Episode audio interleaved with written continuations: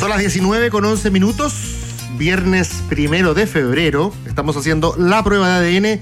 Eh, hoy día se supo que el gobierno, si no me equivoco, hizo el anuncio, que los planes de prepago de la telefonía móvil podrían caer hasta en un 20%, tras un histórico decreto que reducirá los cargos de acceso que las compañías deben pagar para acceder a las demás redes del sistema. Suena complejo, pero ya lo vamos a, a disectar. Se espera que con esta medida aumente la competencia. Por ejemplo, actualmente una compañía debe cancelar 8 pesos por minuto para acceder a la red de otra y ahora quedará en un peso. Este trabalengua será desmadejado ahora por nuestro invitado. Tenemos con nosotros a Pedro Huichalaf, que es ex subsecretario de Telecomunicaciones.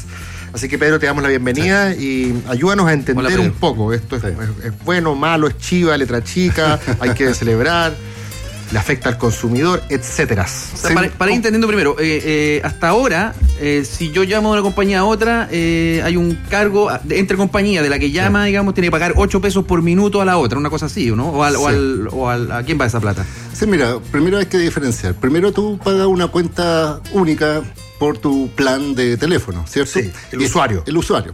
Paga mensualmente por hablar por teléfono, por navegar internet, etcétera. Y ese es, una, es un precio que está desregulado, es decir, la libre competencia determina cuánto cobra la empresa por su servicio. Pero eh, la ley establece sí que hay un fijo, hay un precio regulado que es cuánto eh, lo que se cobran las empresas entre sí cuando un usuario de su compañía llama al usuario de la otra compañía. O sea, por es un ejemplo, cobro entre empresas. Sí. A ver, espérate, si yo soy claro y tú eres Entel, se me ocurren los Sí. dos, pueden ser cualquiera, eh, y yo te llamo a ti, ¿quién le paga a quién? Claro, internamente le tiene que pagar a Entel por eh, usar la red de Entel para tener una llamada final a su otro cliente. Porque Entel es el que finalmente provee el servicio Sí. en este caso. Porque recibe la llamada y porque cursa la llamada. Ahora, eso para la compañía, en, técnicamente, de soporte, en fin, ¿tiene un costo real?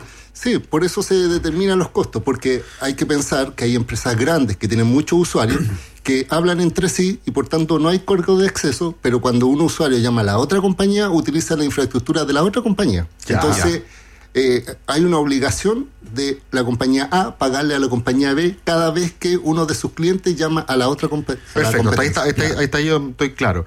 Eh, Estoy claro, hijo. o sea, Tan- Entonces, por eso Vamos- digo. haciendo esto no es un placing, ¿ah? Entonces, cuando se define el precio final, las empresas meten en una licuadora todos los gastos que tienen, ya. incluyendo los, los cargos de acceso.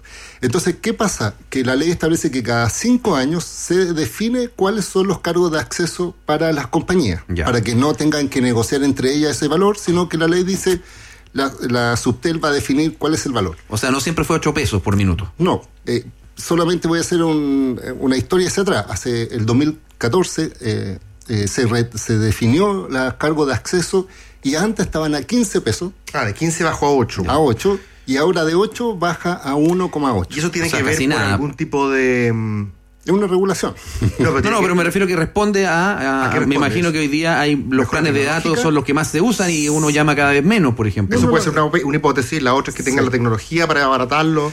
Sí, mira, efectivamente se entiende de que los cambios tecnológicos han- hacen que las tecnologías se abaraten. Entonces, por ejemplo, antes se necesitaba más cantidad de antenas para comunicarse, ahora es menos con las tecnologías, eh, los soportes son distintos. Entonces, se produce un procedimiento interno, que esto fue realizado a fin de año, para determinar cuál es el valor real. ¿Y esto a quién beneficia al final? A las compañías que tienen menos clientes que tienen que pagar cargo de acceso a las que tienen más clientes. O sea, las nuevas, por ejemplo, las que están Sí. entrando con, con Por publicidad eso- bien agresiva Sí, y por eso quiero aclarar. E irónica. Y al camino a un e irónica. Y es por eso que eh, el año pasado, a fines del año pasado, las empresas proponen un precio. Entonces, por ejemplo, teníamos a Movistar que proponía, en vez de 8 pesos, dejarlo en 5. Entel decía 3.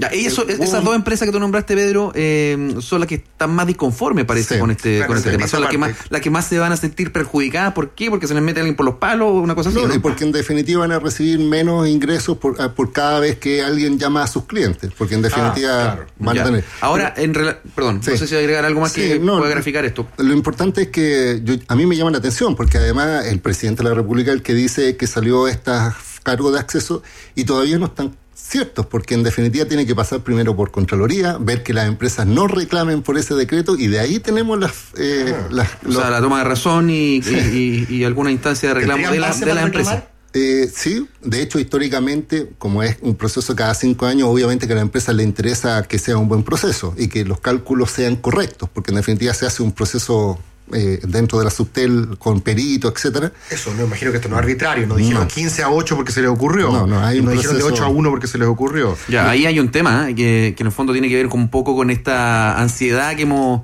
eh, comentado en nuestro programa por dar buenas noticias, eh, sobre todo en temas económicos. Es cierto que esto se, en caso de que ya la Contraloría toma razón y va al decreto, Sí. eh, se baja de, de 8 pesos a 1, y tanto. ¿Eso beneficia a, los- a los usuarios? Es que es el tema. Como es un precio entre empresas, las empresas pueden trasladar esa baja a los precios finales, pero pueden que no. Es decir, Claro, puede, que, eh, puede que no exista ninguna rebaja, aunque eh, procesos anteriores, por ejemplo, cuando el 2014 se produjo un 75% de baja en los cargos de acceso, se vio reflejado un 20% de rebaja en los precios finales. Ah, ya. Entonces ahora se estima, y de hecho si Debería uno, ser. si uno ve las declaraciones de la ministra y la subsecretaria, ellas invitan a la empresa a que bajen los precios, pero no es Obvio, algo quieren, concreto. anotarse, quieren anotarse el gol político también. Si Ahora- las empresas lo bajan porque la ministra los invitó a hacerlo, entre comillas, un gol indirecto del gobierno. Salimos a la calle, le preguntamos a la gente qué opinaba, digamos, eh, sobre esta nueva medida. Y muchos decían, bueno, en realidad me da lo mismo porque nadie llama hoy día por teléfono. Es que Ah, mira, entonces, ese- porque esto es por llamada, no es por planes de No, ya- datos. yo ya no llamo, de hecho. Es que es el tema, mira, eh, y hay, una, hay una discusión también nadie. respecto a la pertinencia de este procedimiento, porque hoy día, las, eh, por tema estadístico, la voz es cada vez menor. Y además, cuando te venden un plan de voz, te lo venden paquetizado con datos, y al final te regalan la voz porque te dicen plan ilimitado para hablar por teléfono. Sí, po. y entonces los costos finales no se trasladan al plan de datos, por decirlo así. Claro, internet, básicamente. Entonces, ¿qué es lo que sucede también? Es que al final, y algo es cierto, que los teléfonos fijos que llamen a celular sí efectivamente les van a bajar en un 50% por un tema de cálculo. Pero tenemos que pensar que hay 3 millones de personas que hablan fijo versus 24 millones que hablan celular. Eh, Los teléfonos fijos, que es una cuestión que a mí siempre me llama la atención cuando de repente alguien me cuenta que su encuesta la hacen llamando a teléfonos fijos. ¿Cuánta Sí. gente todavía en Chile. Ocupa el teléfono fijo? Y, me imagino que el perfil, además, socioeconómico, geográfico, etario, debe ser, me imagino, estoy eh, pensando en voz alta, pero, pero imagino que debe ser bastante claro, ¿o no? O sea, es- es- es- está completamente definido que hay solo 3 millones, casi 3 millones y medio de líneas telefónicas y ya no está creciendo más. Al contrario, si uno ve, por ejemplo, los teléfonos públicos ya no existen, ya los teléfonos han sido reemplazados por celulares porque los celulares han bajado efectivamente sus precios. Pero E Incluso la tercera edad ya se está, que son los que más Sí. tienen el teléfono fijo, ya se está adecuando de manera bien Mira, digamos, y- ágil yo- al tema de la, de la telefonía móvil. Y hoy día la juventud ya no habla por teléfono, sino que habla WhatsApp, voz, eh, Facebook, voz. Entonces eso ya es dato. Entonces eh, esta- este anuncio solamente lo menciono como algo positivo en el papel. Hay que verlo cómo resulta si es que las empresas no impugnan y después esperar que las empresas lo trasladen a los precios finales.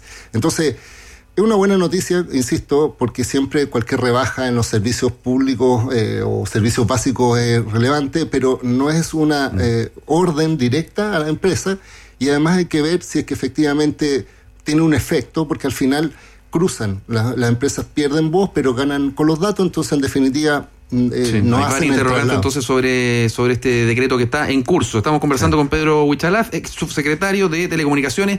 Pedro, de acuerdo a tu experiencia, porque eh, no vamos a hablar del pasado, ah, del multicarrier, ah, el que llama paga, ¿te acordás? Hasta los años 90. Vamos para adelante. llama Eh, con el 181. me Claro, llama con, con el prefijo 181. Sí. Eh, O el 123 de Entel, ¿cómo olvidar ese comercial? y seguimos, ¿ah? Oye, pero eh, viendo lo que viene, pues ya vemos, por ejemplo, el tema de, eh, de, de políticas Sí. continentales, por ejemplo, para favorecer la, la, la telefonía celular. Eh, vemos como los roaming ya no, Sí. no son necesarios, en fin. Eh, ¿Para dónde va la cosa? Sí, mira, efectivamente, tal como tú lo mencionas, hoy día los precios se están estandarizando en, en cuanto a los costos. Por tanto, las empresas tienen que buscar nuevos modelos de negocio. Nuevos modelos de negocio a- lo utilizan a través de plataformas móviles. Por ejemplo, Claro tiene su sistema de video tipo Netflix que lo usa a través del sistema móvil. Eh, Movistar también lo, lo cruza con algunas aplicaciones. Y también está la lógica del roaming que hoy día en Latinoamérica todavía está poco desarrollado. Sí, ¿por qué pasa eso? Y eso ocurre, ¿sabes por qué? Porque es de acuerdo, eh, es, o sea, el roaming y los precios se fijan por acuerdo entre las empresas. Entonces, no hay un incentivo, a, a, en este caso, a que bajen esos precios. En Europa yo salía con un, eh, sí. un, plan de Londres y viajaba por toda la Europa civilizada, ya me muero por ahí. Todos los que eran parte de la, de la Unión Europea, de hecho. Salía sí. ya hacia el este y ya la cosa cambiaba.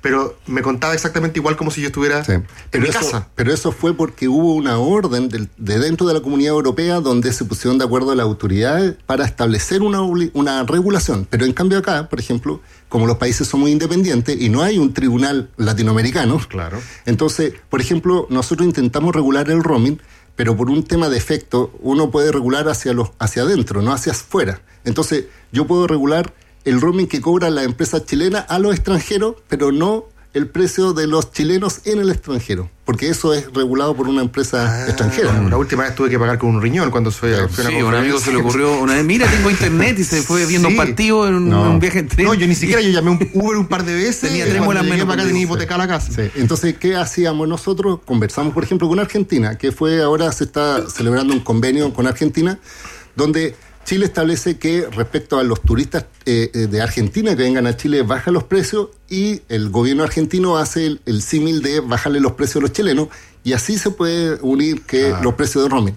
Pero si uno va, por ejemplo, a Perú, Bolivia no. o, o, Paraguay, no existe esta regulación. Hacemos un llamado a los hermanos latinoamericanos a que nos peguemos un upgrade aquí a las empresas, sí, pues seamos civilizados, somos todos hermanos, llamémonos los unos a los otros.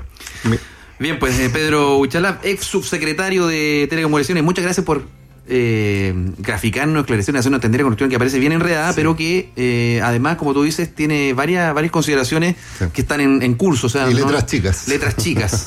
Así que muchas no, gracias. Hay que cantar victoria todavía, hay que no. esperar que pase la, la Contraloría, que no está fácil eso. ya no está fácil. Gracias.